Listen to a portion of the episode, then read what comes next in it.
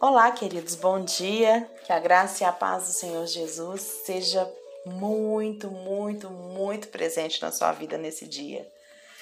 Hoje, dia 10 de março de 2021, estamos aqui para mais um devocional diário com Sara Camelo. Dando continuidade ao nosso aprendizado sobre atitudes de fé que nós devemos ter para guardar a obra consumada da cruz na nossa vida. Ontem nós falamos que a primeira atitude é a atitude do descanso e a mais importante. E hoje nós vamos falar sobre a segunda atitude. E o nosso versículo-chave está em Hebreus 10, de 11 a 12, diz: Ora, todo sacerdote se apresenta dia após dia a exercer o serviço sagrado e a oferecer muitas vezes os mesmos sacrifícios que nunca jamais podem remover pecados. Jesus, porém, tendo oferecido para sempre um único sacrifício pelos pecados, assentou-se à destra de Deus, aguardando daí em diante até que os seus inimigos sejam postos por estrado dos seus pés. Nós estamos assentados com Cristo, querido. Nós precisamos entender isso. Nós estamos assentados com Cristo. Então a nossa atitude deve ser a mesma atitude que Cristo tem. Nós também descansamos e aguardamos que os nossos inimigos sejam colocados debaixo dos nossos pés. Esta é a atitude de quem está sentado no trono. A palavra de Deus diz que quando o Senhor, né, diz está consumado, que ele nos leva, nos eleva com ele às regiões celestiais. E quando o inimigo se levantar contra a gente, nós precisamos de ter essa atitude de trono. Nós precisamos crer que nós estamos acima dele e verá e veremos todos os nossos inimigos debaixo dos nossos pés. Em Romanos 10, Paulo diz que aquele que pratica a justiça da lei vive pela lei, mas a justiça decorrente da fé apenas diz fala. Assim, a lei é baseada no fazer, mas a fé ela é expressada no falar. Lá em Romanos 10 está escrito assim: Ora, Moisés escreveu que o homem que praticar a justiça decorrente da lei viverá por ela, mas a justiça decorrente da fé assim diz. Deus, ele fez todas as coisas apenas falando. A obra de Deus é falar. E hoje Deus quer que a gente tenha a mesma forma de agir. Uma forma de entender a diferença entre lei e graça é entendendo que aqueles que vivem na lei estão debaixo de um espírito de servidão. O favor, o, o servo, ele faz as coisas. O servo ele faz as coisas. Mas na nossa nova aliança, que é o tempo que nós, né, que cremos em Jesus e que temos ele como nossos únicos e suficientes Senhor e Salvador, nós somos feitos filhos e, consequentemente, como está lá em Apocalipse 1,6, nós somos feitos reis e sacerdotes. Assim, queridos, na nova aliança, nós apenas falamos porque somos reis assentados em tronos. Servos fazem, reis ordenam. Presta atenção nisso. Servo faz, rei ordena. No palácio, todos os que trabalham são servos e escravos. Mas o rei não faz, ele fala e as coisas acontecem. Como sacerdote, nós usamos as palavras para adorar e louvar a Deus. E como reis, nós usamos as nossas palavras para alterar as circunstâncias. Então, isso é uma atitude de fé, atitude do trono, atitude de entender a nossa posição hoje, não de servo, mas de rei, de filho do rei. Veja, veja então os seus inimigos debaixo dos seus pés. Quem está no trono, ele precisa comandar, apenas comandar, e as coisas vão acontecer. Você já está sentado com Cristo nos lugares celestiais, é isso que a palavra diz lá em Efésios 6, 2, 6. Acima de todo principado e potestade. Você está acima de todo principado e potestade. E é dessa posição que nós precisamos reinar na vida. Efésios 2,6 diz: E juntamente com ele nos ressuscitou e nos fez assentar nos lugares celestiais em Cristo Jesus. Por que, que a igreja vai carregar esse medo do inimigo? Por que, que a igreja vai bater de frente, de igual para igual com o inimigo? Esse não é o nosso papel. Esse não é o nosso lugar. Nós estamos no trono com Jesus, assentados nas regiões celestiais. Nos lugares celestiais com quem? Com Cristo. Por que, que hoje nós estamos nesse lugar? Porque Cristo consumou, terminou a obra. Então a nossa atitude é de descanso e de trono. Eu falei esses dias, gente, essa ideia de que o diabo é um oponente igual a Deus, ela não existe. O diabo, ele não é um, um oponente igual a Deus. Ele quer destruir a obra-prima de Deus. Ele quer destruir o nosso relacionamento com Deus, a nossa compreensão de quem nós somos, para que a gente deixe de ter um relacionamento com Deus. Mas ele não tem o poder de Deus. Ele é um derrotado. É isso que a Bíblia diz. Então, onde que é o lugar dele? Debaixo dos nossos pés. Quem tem autoridade? A igreja. Quem é a igreja? Aquele que tem Jesus como seu Senhor, único e suficiente Salvador. Aquele que deixa Cristo reinar na sua vida. Aquele que está sob o domínio do Senhor. Aquele que não mais existe ele mas Cristo vive através dele. Quando no livro de Josué, a gente lê sobre a guerra em que cinco reis cananeus foram derrotados. Eles foram derrotados e presos numa caverna. E depois, Josué mandou que os capitães colocassem os pés sobre o pescoço daqueles reis. Isso nos mostra que uma coisa é derrotar o inimigo e outra é fazer isso, fazer disso a nossa experiência. Tá lá em, em Josué 10, 16, 24, você pode ler lá. Lá em 1 Coríntios 15, 26, 25, 26 está escrito: Porque convém que ele reine até que haja posto todos os inimigos debaixo dos pés. O último inimigo a ser destruído é a morte. Quando Jesus ressuscitou, queridos, a morte foi vencida. Então, o que significa colocar os inimigos debaixo dos pés? Os pés, eles são uma parte do corpo, e o corpo de Cristo é a igreja. Isso nos mostra que a vitória já foi conquistada, como na história daqueles cinco reis mas agora é preciso colocar o inimigo debaixo dos pés da igreja. Isso é experiência. Disse o Senhor ao meu Senhor: Assenta-te à minha direita, até que eu ponha os teus inimigos debaixo dos teus pés. Mateus 22, 44.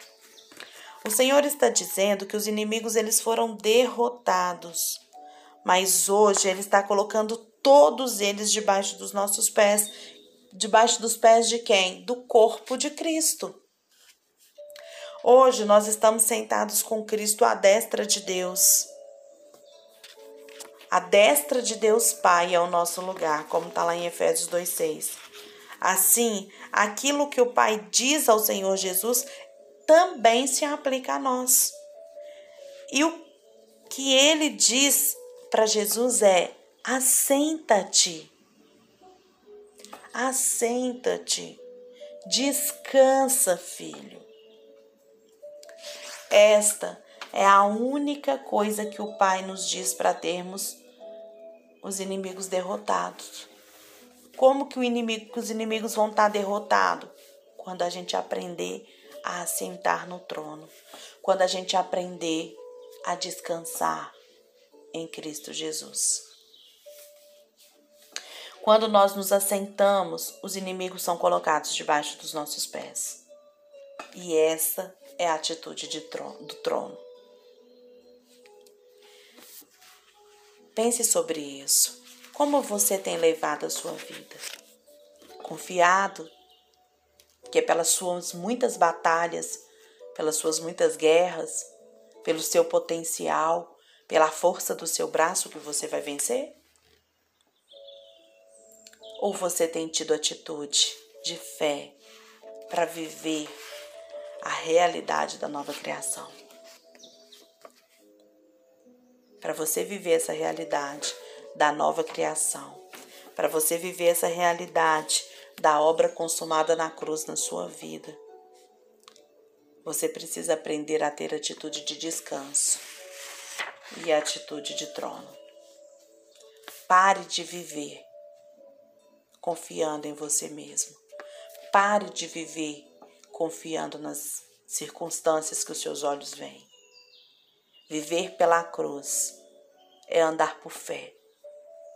Viver pela cruz é você conseguir ver na cruz de Cristo o fechamento, o término de todo o penoso trabalho. Hoje você é filho Hoje você é filha.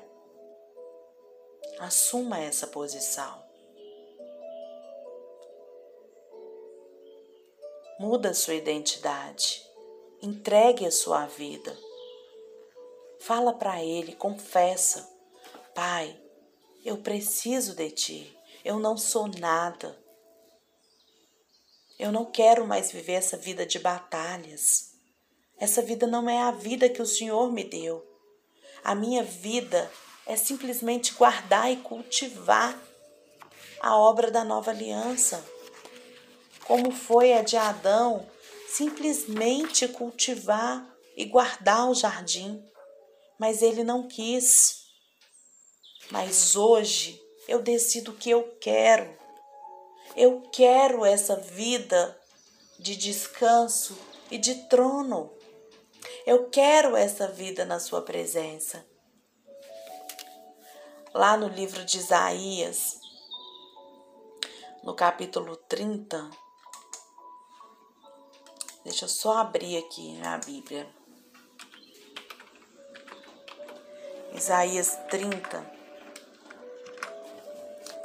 O povo de Israel tá ali numa agitação total né, sem saber o que vai acontecer, mas confiando nos cavalos, confiando nos videntes, confiando nos filhos mentirosos, sem entender, sem confiar no Senhor. Então, eu vou ler aqui a partir do verso 6. Deixa eu ver. A partir do verso 7. Depois você pode ler tudo a partir do 1, tá? Para você entender. Mas olha só, diz assim: Porque o Egito os ajudará em vão e para nenhum fim. Por isso clamei acerca disso, não estarem quietos será no estarem quietos será a sua força.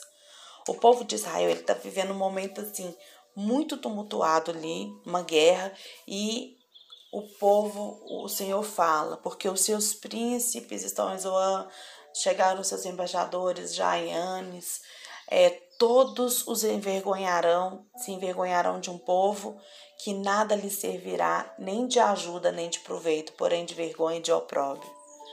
O peso dos animais do sul, para a terra de aflição e de angústia, de onde vem a leoa, o leão, a víbora, a serpente ardente voadora.